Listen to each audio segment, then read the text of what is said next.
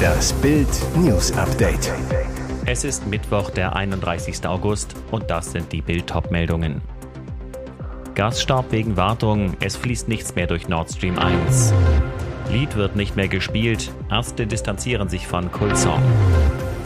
Welt trauert um Ex-Sowjet-Staatschef, Michael Gorbatschow ist tot. Gasstopp wegen Wartung, es fließt nichts mehr durch Nord Stream 1. Das war's mal wieder mit Putins Gas. Über die Ostsee-Pipeline Nord Stream 1 fließt seit dem frühen Morgen kein Gas mehr nach Deutschland. Wie angekündigt wurde die Lieferung gestoppt.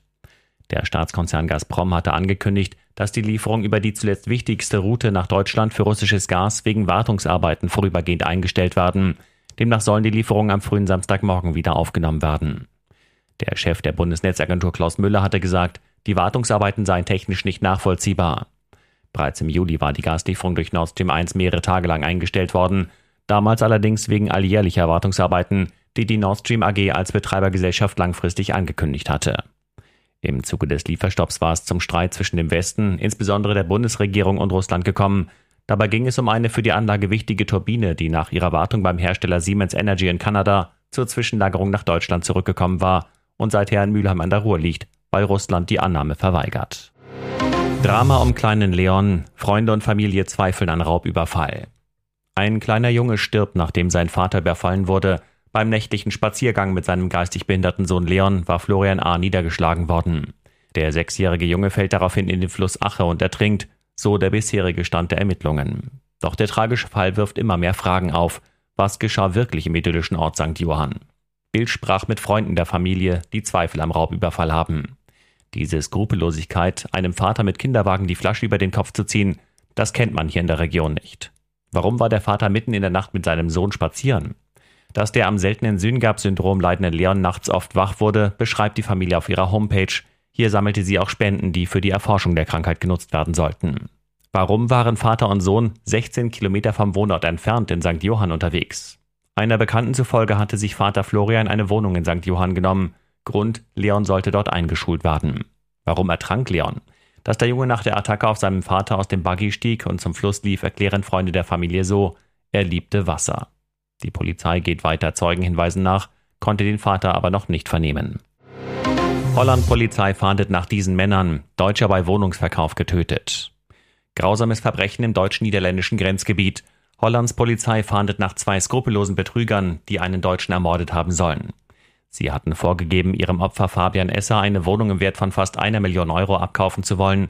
Parallel dazu hatten sie um den Eintausch von 100.000 Euro in kleinere Scheine gebeten, hieß es in einer Sendung des holländischen Fernsehens. Am 23. Juni kam es am Fußballstadion der 46.000 Einwohnergemeinde Kerkrade zum Treffen zwischen den Männern Esser und dessen Onkel. Wie verabredet brachte der aus der NRW-Kleinstadt Zülpich stammende Esser das Wechselgeld mit. Dann entpuppten sich die angeblichen Wohnungskäufer als Betrüger. Sie entrissen ihm den Geldkoffer und flüchteten mit einem Auto. Als Esser versuchte, den Wagen aufzuhalten, fuhren sie los. Er geriet unter das Fahrzeug, verstarb noch an Ort und Stelle. Es soll nicht die einzige Tat des mörderischen Betrügerduos gewesen sein. Insgesamt sollen die beiden Männer seit April sechs deutsche Opfer um mindestens eine halbe Million Euro gebracht haben, hieß es in der Sendung. Für Hinweise, die zu den Tätern führen, wurde eine Belohnung von 15.000 Euro ausgesetzt.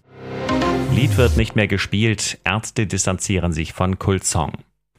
Wir haben uns getroffen, allein bei ihr zu Haus. Sie sah noch viel, viel dicker als auf dem Foto aus. Ich schloss sie in die Arme, das heißt, ich hab's versucht.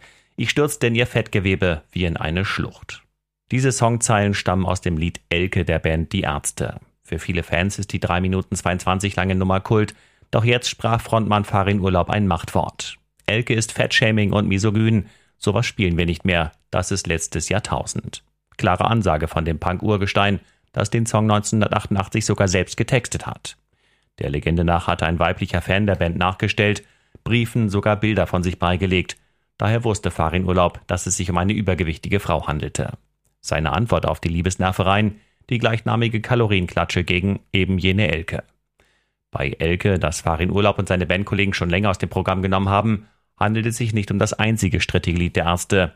Claudia thematisiert die Liebesbeziehung einer Frau zu einem Schäferhund, Geschwisterliebe, Geschlechtsverkehr zwischen Bruder und Schwester. Dem Erfolg der Punker tat das keinen Abbruch.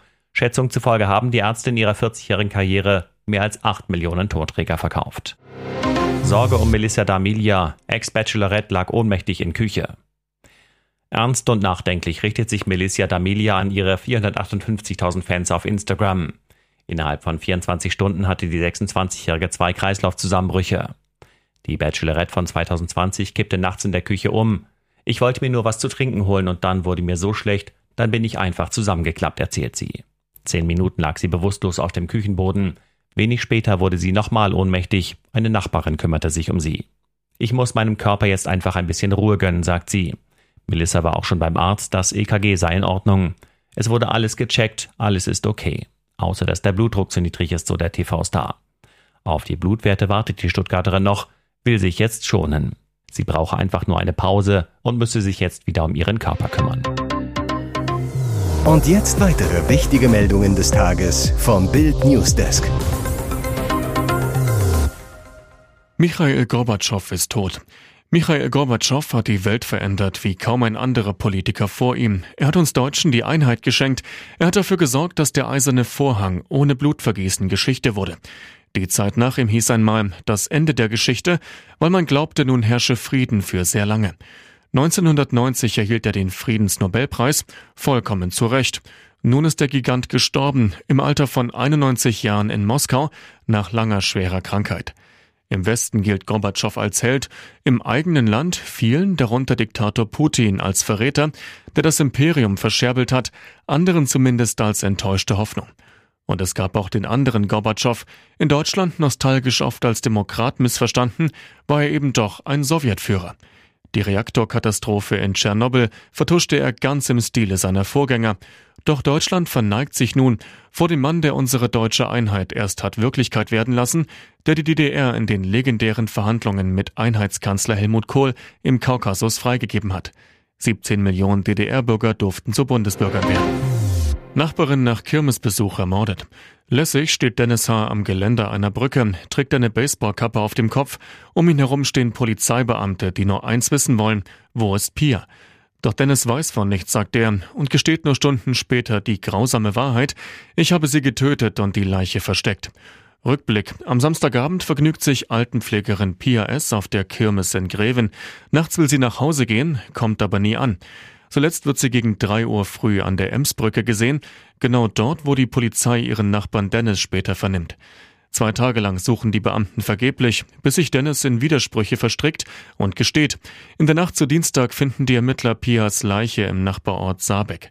Das mögliche Mordmotiv? Pia soll Annäherungsversuche von Dennis zurückgewiesen haben. Er sitzt jetzt unter Mordverdacht in Polizeigewahrsam. Ärzte distanzieren sich von Kulzong. Wir haben uns getroffen, allein bei ihr zu Hause. Sie sah noch viel, viel dicker als auf dem Foto aus. Ich schloss sie in die Arme, das heißt, ich hab's versucht. Ich stürzte in ihr Fettgewebe wie in eine Schlucht. Die Songzeilen stammen aus dem Lied Elke von der Berliner Band Die Ärzte. Für viele Fans ist die Nummer Kult. Doch jetzt sprach Frontmann Farin Urlaub ein Machtwort. Wie eine Nutzerin bei Twitter berichtet, forderten Konzertgäste bei einem Auftritt in Berlin die Drei-Mann-Kapelle auf, Elke zu spielen. Antwort von Farin Urlaub. Nee, Leute, Elke ist Fettshaming und misogyn. Sowas spielen wir nicht mehr. Das ist letztes Jahrtausend.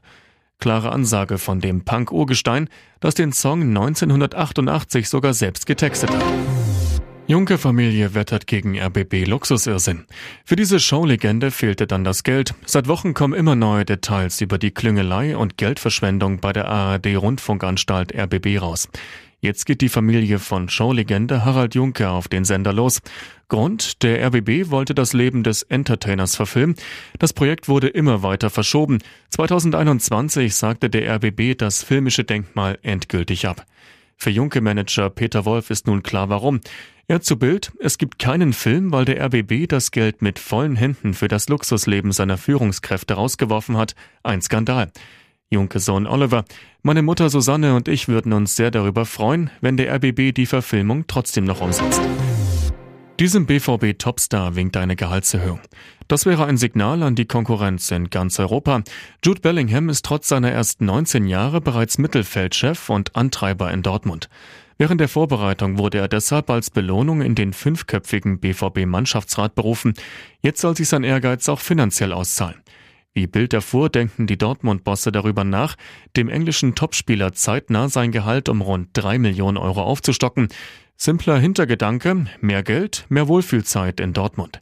Erst an seinem 18. Geburtstag hatte sich der Bellingham-Vertrag automatisch um weitere drei Jahre bis 2025 verlängert. Verdienst rund 3,5 Millionen Euro. Weil der englische Nationalspieler inzwischen aber absolut unverzichtbar für Borussia ist, plant der BVB das Kohlezeichen. Wertschätzung mit Wirkung. Weitere spannende Nachrichten, Interviews, Live-Schalten und Hintergründe hört ihr mit Bild TV Audio. Unser Fernsehsignal gibt es als Stream zum Hören über TuneIn und die TuneIn-App auf mehr als 200 Plattformen, Smartspeakern und vernetzten Geräten.